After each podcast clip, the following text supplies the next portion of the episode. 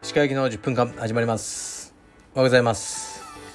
いい天気ですね。東京は。めっちゃ寒かったですけど朝、えー、今日も息子とトレーニングしてえー、っと僕は今オフィスにいます。今日はですねあの雑誌とウェブ媒体の取材みたいなのがありまして、まあ、取材といってもインタビュー受けるわけじゃないんですけどまああの僕のなんだろうオフィスというかこの部屋紹介みたいな感じですね。うんでその写真とか文章をね送ったりあのしなきゃいけなくて、えー、今日はそれを一日がかりでやろうと思ってますね。締め切りが明日の昼なんですよね。でそういう感じでバタバタしてます。ではレターに参ります。えー、っと石川先生。石川先生はよく映画をご覧になられるとのことですが私は日本の映画ドラマに対して不満があります。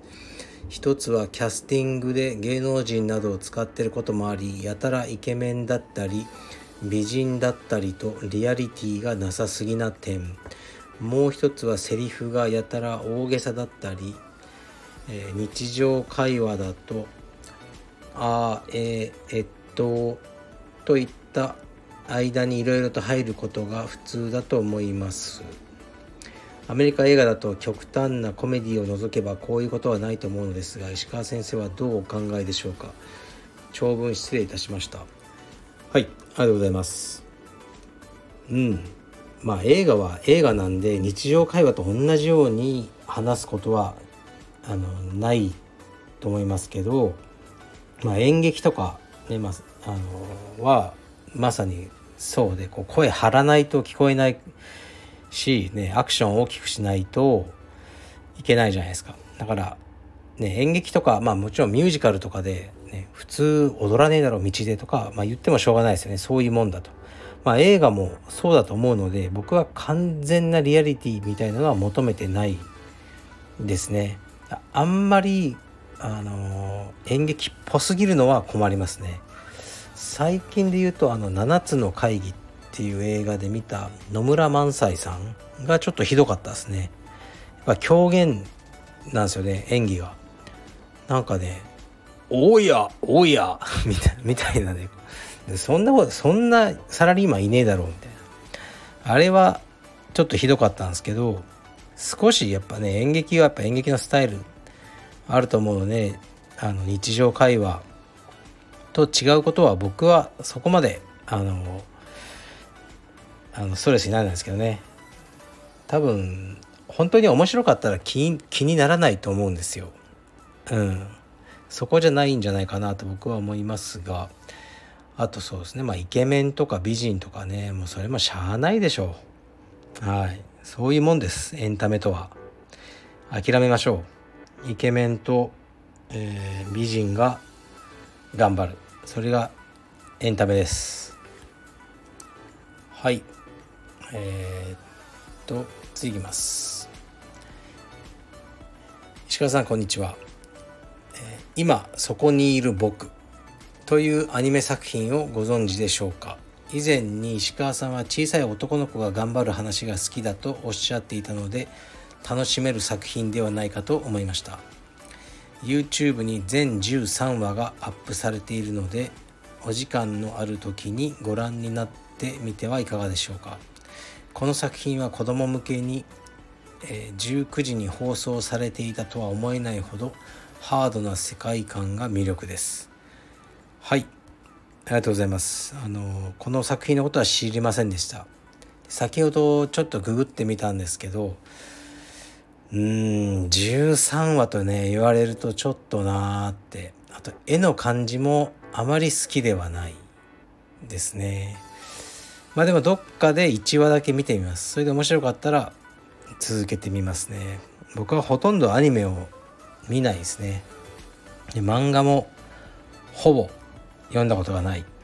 北斗の拳とかドラゴンボールとかも全く知らないって感じなんですね。でもえ最近ちょっとね話をあのしてたんですけど、えー、っと僕は小学校の低学年多分もう1年生とか2年生3年生だったかもしれませんけどその時に親戚のお姉さんがあの手塚治虫の漫画をなんか大量にくれたんですね。でそこで一気に読み漁ったんですよね。昔って今みたいにこうなかったですよね。こうなんというかあのね媒体が iPhone とかもちろん。だからこうなんかね何度も同じ漫画とかを読んでたんですよ。でそういう買ってもらえなかったし。だからその時に読んでたのが「ブラック・ジャック」をね全巻あの読破して「火の鳥」ってよく覚えてるのがもう「キリヒト参加」っていうね漫画があるんですよ。人間が狼になっちゃう。これがあのもうすごい漫画なんです。僕はそれを小学校の低学年か中学年であの読んでしまって多分僕があの漫画を今までほとんど読んでこなかったのはキリヒト参加ブラック・ジャック火の鳥を超えるものがなかったからだと思うんですよね。ちょっと読んでみても。うん。それぐらい強烈なあの漫画でしたね。手塚治虫さんをあのもう超える漫画はないんじゃないかとあの思ってしまったような気がします。まあちょっと話がそれましたがえー、っと今そこにいる僕ですね、まあ、見るかもしれません。すいません。はい。では次いきます。なんだろう。鹿先生おはようございます。いつも楽しみに聞かせていただいております。またサイコパスの質問で申し訳ありませんが私も以前サイコパスの女性とお付き合いしていたことがあります。私は耐えられずに逃げ出しましたがどういう人だったら彼女とうまくやれるのだろうかと考えることがあります。もし身近にサイコパスがいてうまく付き合っていかなければならない場合に石川先生ならどのようなアドバイスをしますか？よろしくお願いします。いやあのサイコパスとうまく付き合うあの方法はないでしょうね。あるとしたらその人がサイコパスと知らずに騙されている、はい、そのその状態においてはまあ、ね、気づいてないんだったらうまく付き合ってるのかもしれないですね。でも逃げ出すのが一番いいと思いますし、まあ、僕はねこうサイコパスってね付き合った女性呼んでてねもしかしたら向こうも呼んでるかもしれないですからね。はい。石川はサイコパスだった。うん。からあの分かんないですけどね。まあでもサイコパスっても程度があるじゃないですか、まあ、人殺しちゃうとかね10人ぐらい殺してるとか。あ、ねまあ、それは本当にまずいですけどね、まあ、サイコパスというかソシオパスみたいな、うん、社会的にちょっともうおかしい人は割といるんじゃないですかね。うん、一つ、まあ、言えるのは絶対的にこう自分の利益のためにだったら全てのことを正当化するなんか能力を持ってる人っていう感じですよね。うん。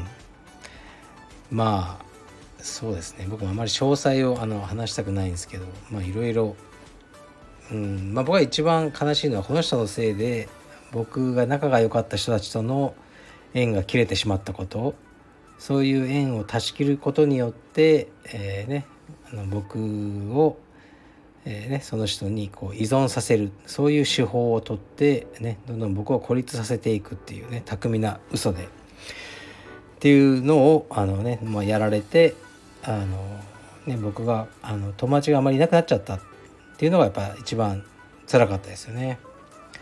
はい、だからうまくやる方法はないと思います。早く気づいて逃げましょう。はい。では最後いきます。はい。最後ね、こういう質問は結構好きなんですよね。鹿さんこんにちは。温泉などの共同浴場に体を洗わず直接入る輩をどう思いますかまた一度だけパシャッとかけて入る人もいますがあれは何を解決しているのでしょうか不思議でなりませんはい。ありがとうございます。それをね僕に聞いてあのどうするでしょうか？もちろんしっかりと洗うべきです。全身くまなく。ね。であの入るべきですね。お風呂というのは。うーん。でたまにでもね僕風呂入ってと思うんですよね。その最近実は風呂熱がちょっと落ちてきてるんですよね昔より。でこう風呂入ってると横にねおじさんいっぱい入ってますよね、まあ、自分もおじさんなんですけどまあきったねじじいしかいないんですよね。温泉とか入ってると。でそのじまあもちろんちゃんと洗ったとはいえねじじいのもうね男性器からまあもう肛門までね全てがそのお湯に触れてるわけですよね。で絶対触りたくないじゃないですか触れって言われたらいや嫌だ嫌ですよって話ですけどでもそのお湯がもうね流れてきて、まあ、自分の体にも触れてるわけじゃないですか。たまにそれを想像するとなんかもうもうお風呂なんか入るのやめよう、ね、共同浴場に行くのやめようって思ってしまう自分がいるんですよね。はい。どうでしょうか、はい、だから最近はあまり行かないかな。うん。それよりこう僕はお風呂が好きなだけで別に銭湯が好きなわけじゃないんでこう自分の家に大きめのお風呂が作れたら最高だろうなとか妄想してますね。うん、ゆっくりと。サウナとかはいらないんでゆっくり入れる広いお風呂が自分の家に温泉みたいなねあったら最高だなと思うんではいそれを目指して頑張ります。はい失礼します。